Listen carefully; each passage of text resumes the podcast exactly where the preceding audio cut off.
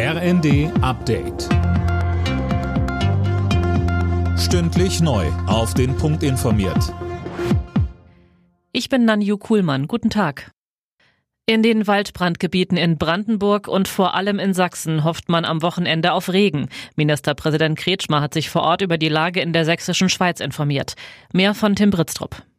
Es bricht mir das Herz, unsere Heimat so zu sehen, sagte er im Anschluss. In dem Nationalpark brennt es seit Tagen. Den betroffenen Regionen hat Kretschmer Hilfe beim Wiederaufbau zugesichert. In Brandenburg haben die Einsatzkräfte das Geschehen aktuell unter Kontrolle. Für Entwarnung ist es aber noch zu früh. Nach dem vorhergesagten Regen jetzt am Wochenende ist in der kommenden Woche wieder starke Hitze möglich. Die Gefahr bleibt also hoch. Die ukrainischen Getreidelieferungen über das Schwarze Meer sollen heute im Laufe des Tages losgehen. Das hat Präsident Zelensky mitgeteilt.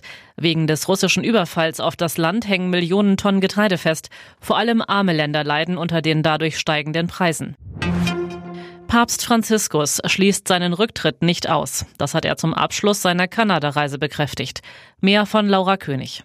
Der 85-Jährige will in Zukunft wegen seiner gesundheitlichen Probleme nicht mehr so viel reisen. Er müsse seine Kräfte ein wenig aufsparen oder über die Möglichkeit nachdenken, beiseite zu treten.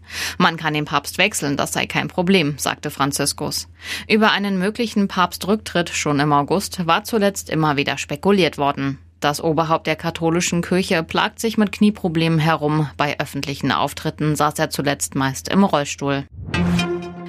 Immer mehr Städte in Deutschland knipsen das Licht an Wahrzeichen und markanten Gebäuden aus, um Energie zu sparen. Das geht aus einer Umfrage des evangelischen Pressedienstes hervor. Dazu gehören unter anderem Berlin und Hannover. Städte wie Hamburg, Bremen und Kiel wollen nachziehen. Alle Nachrichten auf rnd.de